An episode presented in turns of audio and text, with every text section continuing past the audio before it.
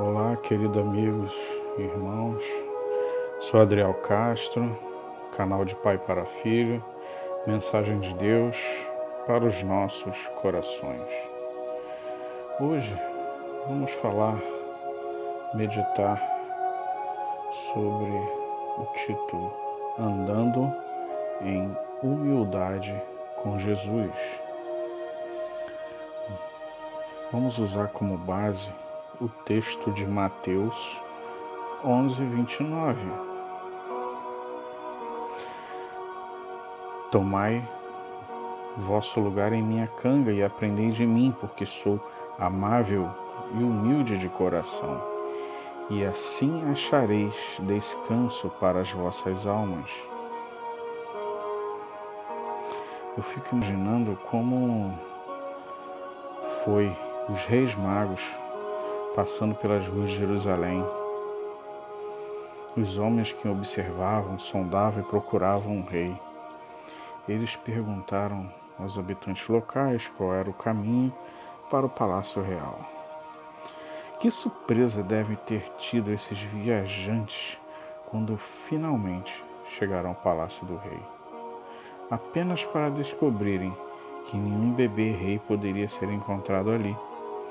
Pelo contrário, os magos foram ordenados pelos conselheiros do rei Herodes para que procurassem no vilarejo próximo, Belém, ali naquela menor, mais humilde cidadela. Eles encontrariam o rei a quem procuravam. Ali encontrariam um jovem rei, o rei que havia nascido em um estábulo essa história do nascimento de Jesus e dos sábios é tão familiar que frequentemente perdemos uma significativa incompatibilidade. Esquecemos como era incomum que um rei e o rei dos reis não nascesse no palácio real, mas um estábulo designado para cavalos, camelos, jumentos. Por que o rei dos reis escolheria fazer sua entrada neste mundo de uma maneira tão humilde. Aprendemos sobre o gracioso mandamento de Jesus. Aprendei de mim. Se você recordar que Jesus disse a respeito de si mesmo naquele convite, ele disse: Aprendei de mim, porque sou manso e humilde de coração. A palavra manso pode também ser traduzida por humildade, submisso, humilde, submisso. Somos convidados, na verdade, na ver... convidados, na verdade, ordenados a aprender daquele que a si mesmo se descreve como manso e humilde de coração. Respondemos, respondamos a essa pergunta graciosa. E venhamos, aprendemos da humildade de Cristo. O que é humildade? A definição para humilde é paciente e manso, não inclinado a irar-se ou resistir-se, amável e dócil. Alguns fazem uma considerável distinção entre humilde, humildade e brandura. A humildade é vista como uma atitude ou atributo que uma pessoa possui em si. Brandura é a forma com que aquela humilde pessoa relaciona-se com os outros. Em nossa cultura, a brandura, a mansidão, é por vezes entendida como uma, com a conotação negativa. Alguns afirmam que uma pessoa mansa é fraca, é impotente. Essa distorção do conceito certamente não se ajusta em Jesus Cristo. Ele caracterizou-se como sendo manso, ainda que certamente não fosse, fraco ou impotente. De fato, Jesus reconheceu que era maior que Abraão. Ele demonstrou seu senhorio sobre a doença, sobre demônios, morte, pecado. Não devemos permitir que distorções modernas determine nosso entendimento do conceito bíblico de humildade. Na Bíblia, mansidão é um comportamento de uma pessoa que aceita o lugar que Deus lhe tem apontado. Uma pessoa mansa abraça o papel que Deus lhe ordenou. Por fim, aprendemos o significado de mansidão não através de dicionário ou de conceitos populares, mas por observarmos aquele que em si mesmo é a referência de mansidão. Ele é o padrão definido, a própria encarnação da humildade.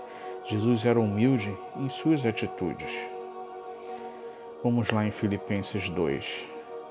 Tende em vós o mesmo sentimento que houve também em Cristo Jesus, pois ele, subsistindo em forma de Deus, não julgou com usurpação ser igual a Deus. É importante lembrarmos que Jesus já existia como Deus desde toda a eternidade. Ele experimentou todas as indescritíveis glórias. Vocês podem ler em João 17,5, que diz: E agora, Pai, glorifica-me junto a ti, como a glória que eu tinha contigo antes que o mundo existisse.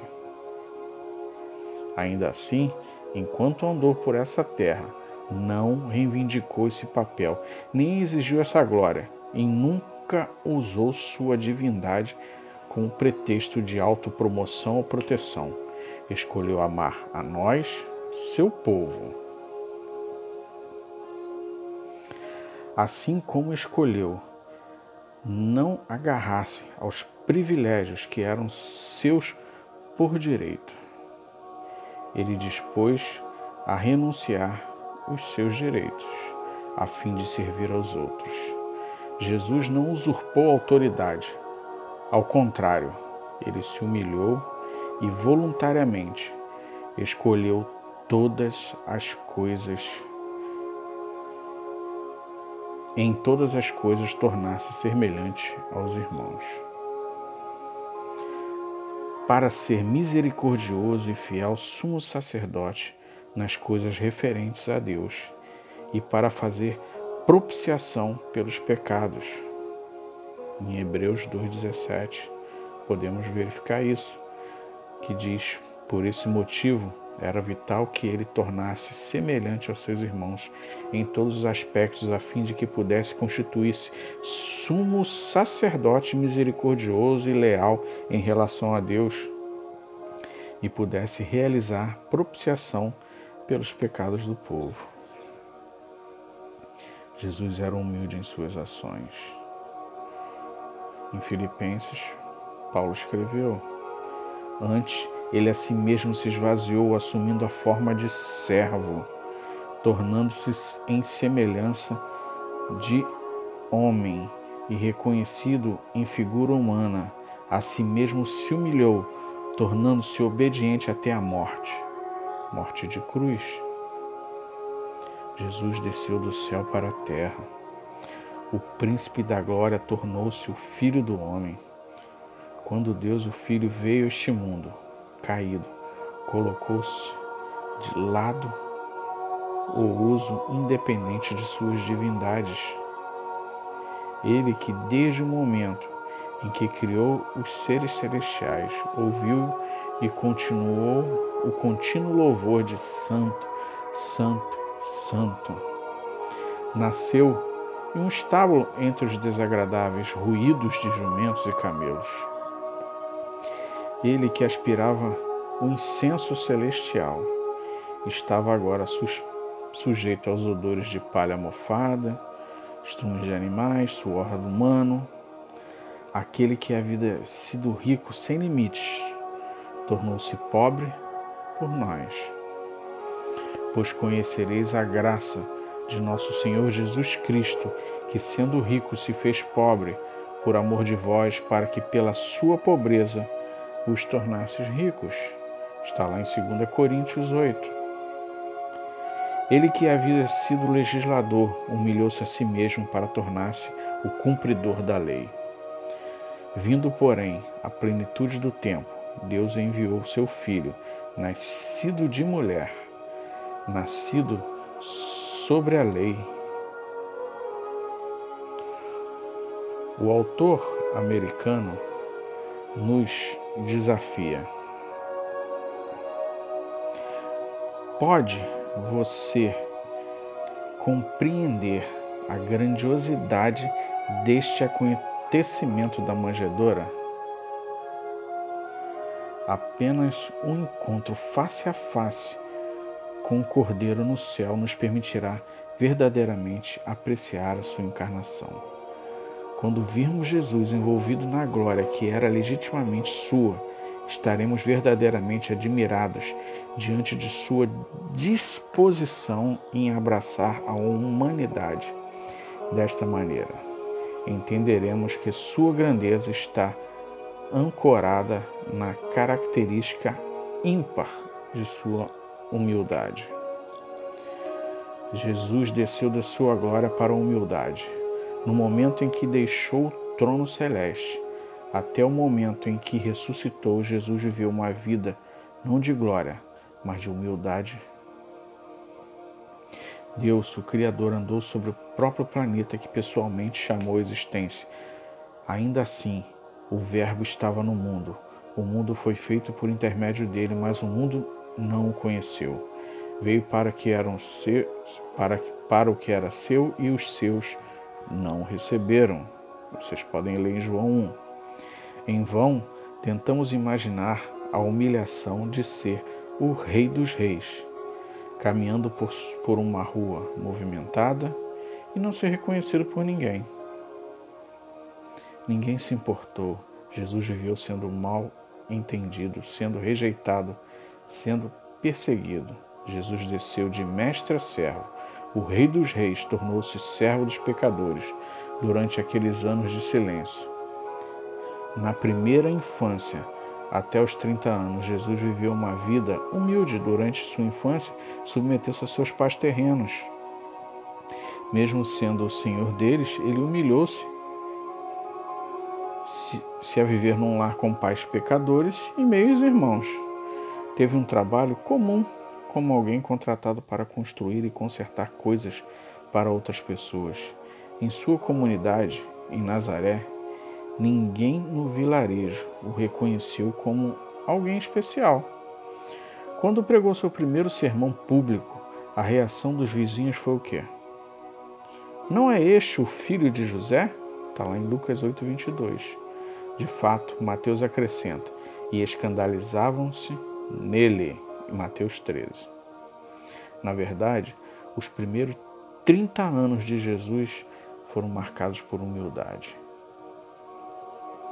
Então, durante seus anos de ministério público, demonstrou a humildade como estilo de vida, com quem ele se, se associava, a quem ele servia. Ele gastou tempo e ministrou a pescadores, coletores de impostos, mendigos, leprosos, prostitutas, gentis, estrangeiros.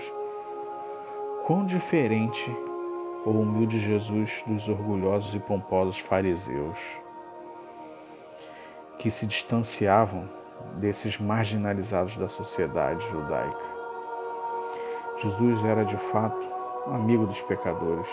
Enquanto realizou seu ministério público, o pão da vida tornou-se faminto, a água da vida tornou-se sedento, o Criador do universo não tinha onde reclinar a cabeça.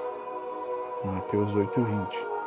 Mesmo em seu suposto momento de glória, naquele domingo de Ramos, foi dito de Jesus: Eis aí, está lá em Zacarias 9.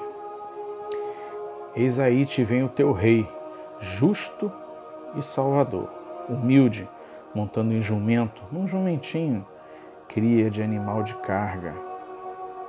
Na verdade, é dito deste humilde Jesus, tal como o Filho do Homem que não veio para ser servido, mas para servir e dar a sua vida em resgate por muitos. Jesus desceu da vida para a morte. Como ato final de humildade, o Filho de Deus desceu da vida para a morte, aquele que era identificado como autor da vida, lá em Atos 3,15, voluntariamente, submeteu-se à morte na mão dos ímpios.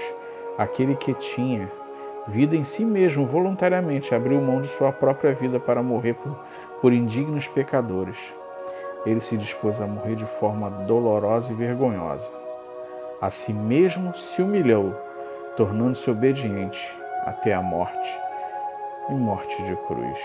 Filipenses 2:8. Como a humildade de Cristo deve nos impactar? De acordo com Filipenses 2, nossa atitude deve ser a mesma de Jesus Cristo.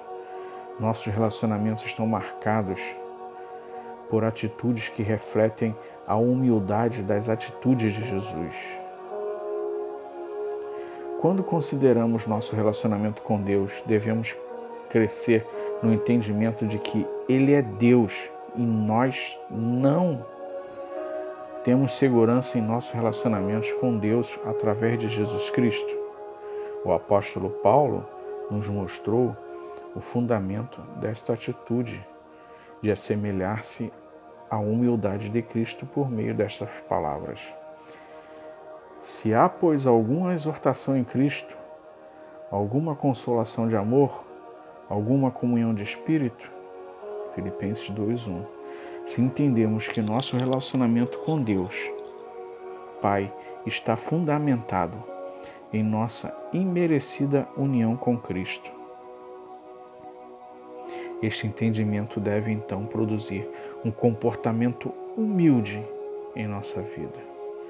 Não há lugar para o orgulho quando reconhecemos em nosso relacionamento com Deus esta inteiramente fundamentado na graça. Do mesmo modo, nosso relacionamento com outras pessoas também devem ser marcados por humildade de Cristo.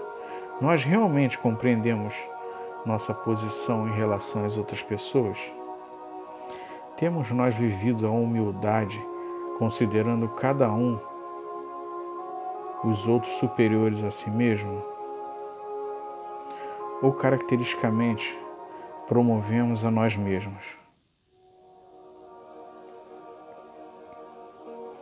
Um indicador certo de que não somos humildes é o empregar energia emocional a fim de evitar a humilhação. Humildade da nossa parte contribuirá com a busca da união em nossa família e em nossa igreja, ao invés de orgulhosamente promovermos nossas próprias referências e agendas. A humildade deve levar-nos a considerar os outros superiores a nós mesmos. Podemos trabalhar com os outros crentes no sentido de penseis a mesma coisa, tenhais o mesmo amor, sejais unidos de alma, tendo o mesmo sentimento. Nossas ações refletem ações de Jesus, que é manso e humilde de coração. Fazemos as coisas sem partidarismo, buscamos o interesse dos outros. Nosso estilo de vida revela uma prestativa atitude semelhante à de Cristo com relação aos outros. Como nosso humilde Salvador, nossa vida indica, reflete a umidade das atitudes de Jesus? Se entendermos que nosso relacionamento com Deus, Pai, está fundamentado em nossa imerecida união com Cristo, este entendimento deve então produzir um comportamento humilde em nossas vidas. Não há lugar para o orgulho quando reconhecemos que nosso relacionamento com Deus está inteiramente fundamentado na graça Jesus Cristo Perdão, Jesus Cristo tinha suas ações e atitudes marcadas pela humildade. Ele graciosamente nos mandou vir a Ele e aprender dele, aquele que é manso e humilde de coração. À medida que completamos, contemplamos nosso Salvador e Mestre, seremos transformados na sua própria imagem. de humildade. O pastor sul-africano Andrew Murray escreveu: Um soberbo seguidor do humilde Jesus. Isto eu não posso e não devo ser. Vou repetir: um soberbo seguidor do humilde Jesus. Isto eu não posso, não devo ser. Vou encerrando com um, uns versos do compositor americano de alguns hinos evangélicos, Philip Bliss, que diz: Senhor, faça sua obra de refinação, faça-nos mais conformes aos nossos, ao nosso humilde Salvador. O varão de grande dor é o, aflito, é o Filho do Senhor. Aleluia, é o meu Cristo, veio ao mundo por amor. A cruenta cruz levou, a minha alma resgatou. Aleluia, é meu Cristo quem minha conta pagou. Que o Espírito Santo de Deus molde nosso caráter e retire toda soberba, orgulho de nossos corações.